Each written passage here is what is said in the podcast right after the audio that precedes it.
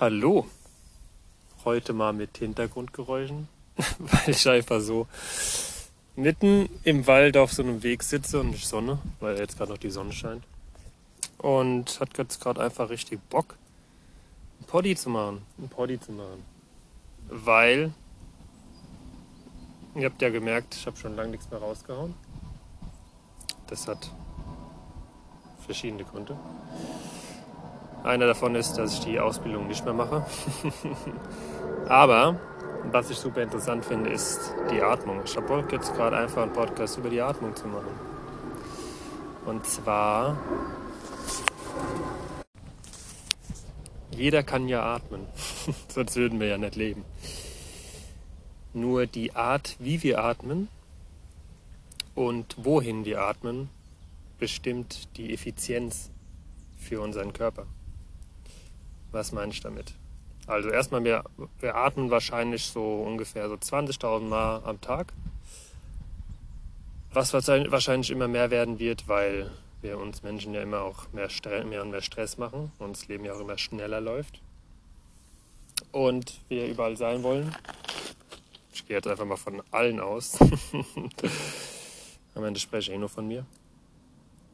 Und ähm, ja, was heißt es?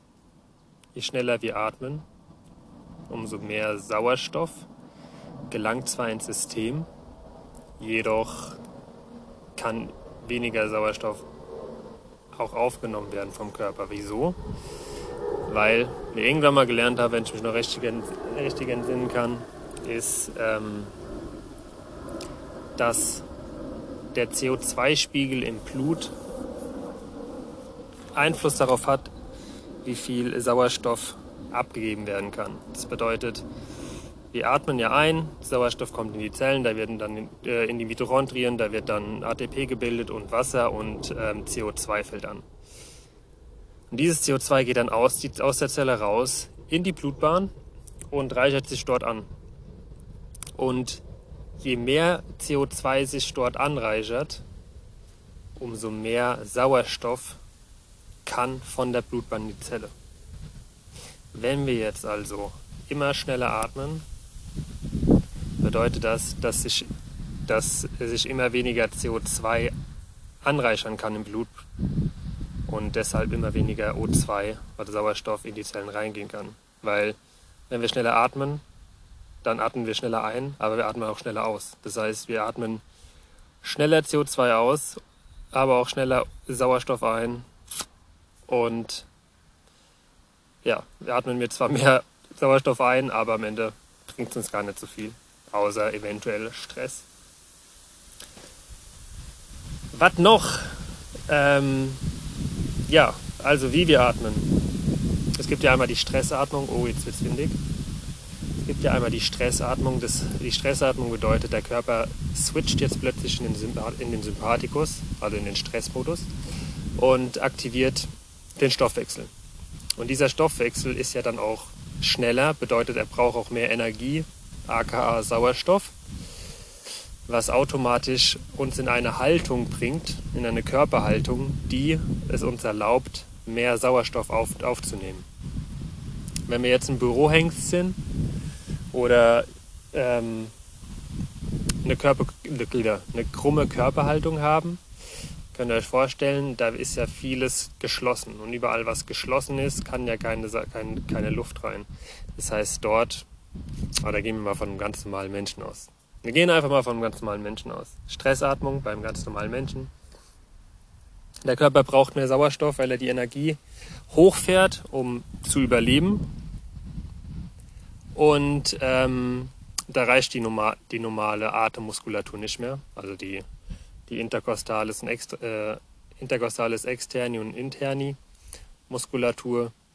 Und das Zwerchfell ist ja in der ganz normalen, ruhigen, entspannten Atmung am Start, hoffentlich. Und wenn wir jetzt in den Stressmodus wechseln, brauchen wir mehr Sauerstoff. Deshalb kickt, kickt der Körper dann auch noch die ähm, Atemhilfsmuskulatur an. Heißt Nackenmuskulatur, die Scalenis, Sternocleido, hier Trapezius und gleichzeitig bringt auch noch unser Körper eher so ins so ein bisschen in, in die Extension. Und damit wir unseren Brustkorb öffnen und wir dadurch mehr Platz im Bauch schaffen und mehr Sauerstoff aufnehmen können. Und das ist ja auch super schlau gedacht vom Körper. Also wie schlau kann dieser, dieser Körper bitte sein einfach so umswitchen? Krass, der Boy und das Girl. Yes, auf jeden Fall ist, wird es irgendwann nur zum Problem, wenn wir nicht, auch nicht mehr aus dieser Stresssituation äh, rauskommen.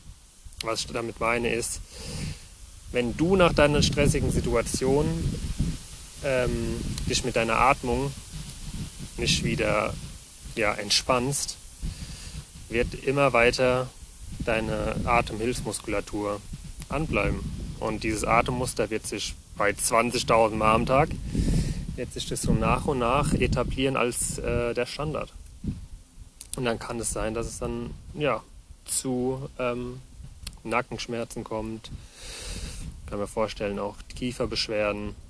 Wahrscheinlich hat es Einfluss auf den gesamten Körper, weil jedes, jedes System ist ja irgendwie miteinander verflochten. Yes. Gut. Was gibt's noch? Das heißt, wie wir atmen, genau. Und ähm, auch genau, wohin wir atmen. Ich hatte es oft gehört, zumindest in der Ausbildung, ja, Bauchatmung, schön und gut. Ist, wenn es den Menschen runterbringt, ey, super gut. Ähm, wenn das dein Ziel ist, also wenn dein Ziel Entspannung ist, dann ist Bauchatmung wahrscheinlich auch förderlich. Wenn dein Ziel jetzt Bewegungsverbesserung ist, dann ist meine Wahrheit anders, weil die Lungen sitzen ja bekanntlich im Brustkorb. Also warum sollten wir dann in Bauch atmen, wenn es jetzt um Bewegung geht? Weil wenn die Lunge ja im Brustkorb sitzt, und wir wissen ja alle, äh, wie die Einatmung funktioniert, also wir haben erzeugen durch die Einatmung, also durch die Öffnung des Brustkorbs und durch die Anspannung des Zwerchfells, was von einer kuppelförmigen Form eher flacher wird, erzeugen wir einen Unterdruck. Dadurch fließt Luft durch die Nase im Idealfall in die Lunge ein. Und im Bauchraum, also da das Zwerchfell ja Richtung, Richtung äh, Becken drückt, entsteht dann in unserem Bauchraum, in unserem Abdomen, entsteht dann ein Druck, ein intra, intraabdominaler Druck. Ich habe heute sogar noch ein Video darüber gesehen. Entsteht ein intraabdominaler Druck. Dieser Druck wird immer höher und höher und höher, je mehr die Lungen sich füllen. Und irgendwann ist dieser Druck so hoch, dass der, ähm, der Druck nicht mehr im Bauchraum sein mehr werden kann. Und dann ist es quasi der Punkt, ähm, wenn die Rippen sich quasi noch mehr öffnen. Und ja, das ist die Einatmung. Genau. Also wie man auch da auch sehen kann, es sollte im Bauch eigentlich kaum Luft sein. Im Bauchraum sollte eigentlich nur ähm, der, die Funktion intraabdominaler Druckaufbau und Abbau sein, wenn es um, Be um, Be um Bewegung geht. Da unser Leben aber jetzt nicht komplett monoton ist, sind wir super gechillt und wir ja alles super richtig machen für unsere Biomechanik, kann es sein, je nachdem, was, was wir im Leben mal so erlebt haben. Ich spreche da jetzt mal von mir. Ich habe, äh, keine Ahnung, Traumata, Schicksalsschläge, super viel Stress, ähm, was weiß ich, Jobwechsel, Ausbildung abgebrochen, existenzlos und weiß der Geier noch was. Dann hat ihr noch eine Verletzung und da noch wo was wehgetan und, und, und. Und das führt dann irgendwann dazu, dass mein Körper sich den Geschehnissen angepasst hat. Also wenn ich viel Stress hatte, hat er wahrscheinlich auch dann äh, dafür gesorgt, dass ich genug Sauerstoff bekomme, indem er Muskeln noch mit anspannen lässt, die es erlauben, dass ich mehr Sauerstoff in meinen Körper reinbekomme. Wenn ich mir den Fuß gebrochen habe, dann wird der Körper alles tun, dass ich äh, weg von dieser Stelle mein Gewicht verlagere. Also wenn es rechts zum Beispiel war, dann dass ich eher mehr auf der linken Seite laufe, weil rechts ja weh tut. Und das heißt, dein Körper ist super schlau und der ist auch gar nicht kaputt. Der macht seine Arbeit eigentlich richtig gut. Wir haben zwar dann manchmal Schmerzen, weil es dann einfach mal ein Signal vom Körper ist. Ey, ich versuche doch hier gerade mal alles. Ich brauche so langsam auch mal ein bisschen Hilfe von außen. Geh, geh da mal auf den Weg, geh da mal auf den Weg. Und ähm, ja, war ich. Äh, jetzt habe ich gerade den Faden verloren, den Sauerstoff verloren. Äh, genau, der, der, dein Körper macht eigentlich alles perfekt mit dem, was er erfahren hat und was wie dein Leben so aussieht. Also wenn du den ganzen Tag Excel-Tabellen bearbeitest, dann wird dein Körper sich dem anpassen. Nämlich vorge vorgefallene Schultern und Forward, Forward also Handynacken zum Beispiel. Bist du ein Fußballer, dann wird dein Körper auch sich daran anpassen. Alter, mega schlau. Yes, diese Anpassungen führen aber, ja, wie gesagt, können auf Dauer zu Schmerzen führen oder zu Verspannungen.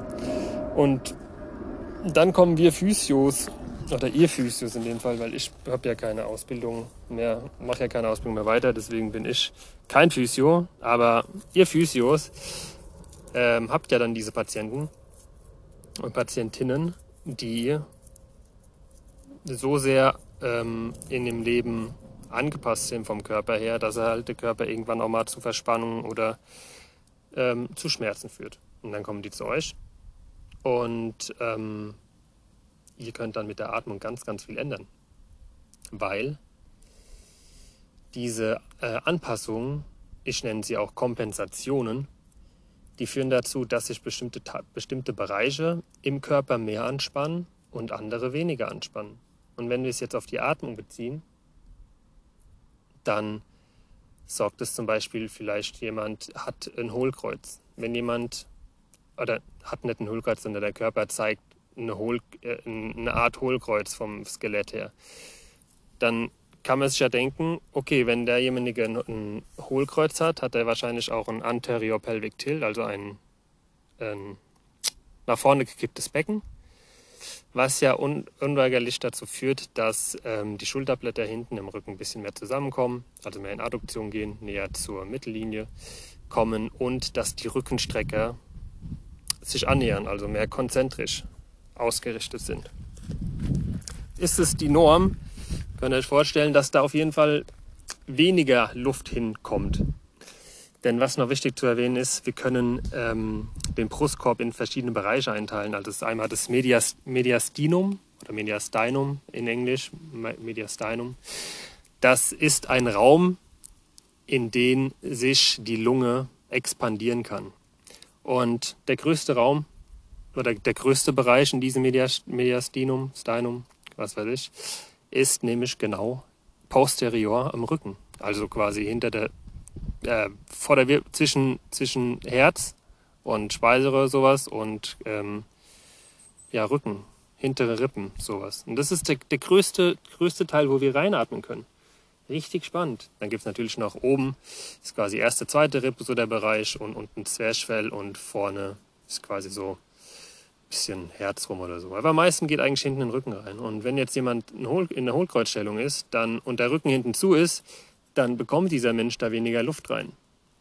Und jetzt können wir oder äh, jemand, der den ganzen Tag am Rechner sitzt, wird auf lange Sicht wahrscheinlich, mit hoher Wahrscheinlichkeit, runde Schultern haben oder nach vorgefallene Schultern, eine krumme, krumme, eine krumme Körperhaltung. Und dann wird sich wohl oder übel auch die Muskulatur vorne, also die Brustmuskulatur, ähm, Pectoralis minor sowas, und Pack Major und Pack Minor äh, wird wahrscheinlich irgendwann sich auch verkürzen, also auch konzentrisch ausrichten. Und dann wird dieser Mensch wahrscheinlich da vorne auch nicht so viel Luft mehr reinbekommen.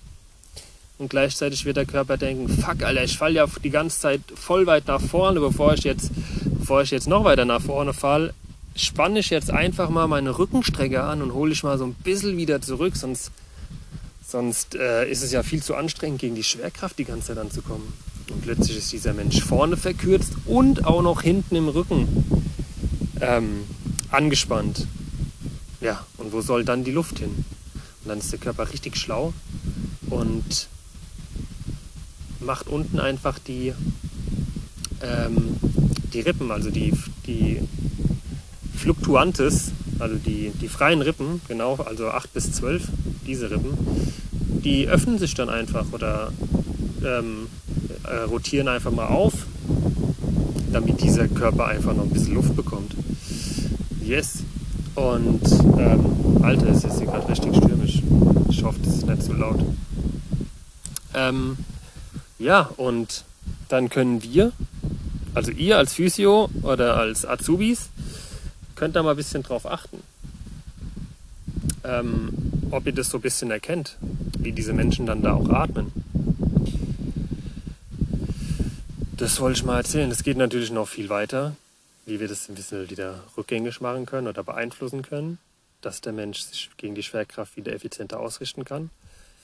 Aber da habe ich jetzt, eigentlich könnte ich noch weiter schwätzen, aber es ist jetzt 16 Minuten. Yes. Ich hoffe, die Folge hat euch ein bisschen weitergebracht. Ich hatte einfach Bock drauf, deswegen habe ich es gemacht. Und wir hören uns dann beim nächsten Mal. Haut da rinne.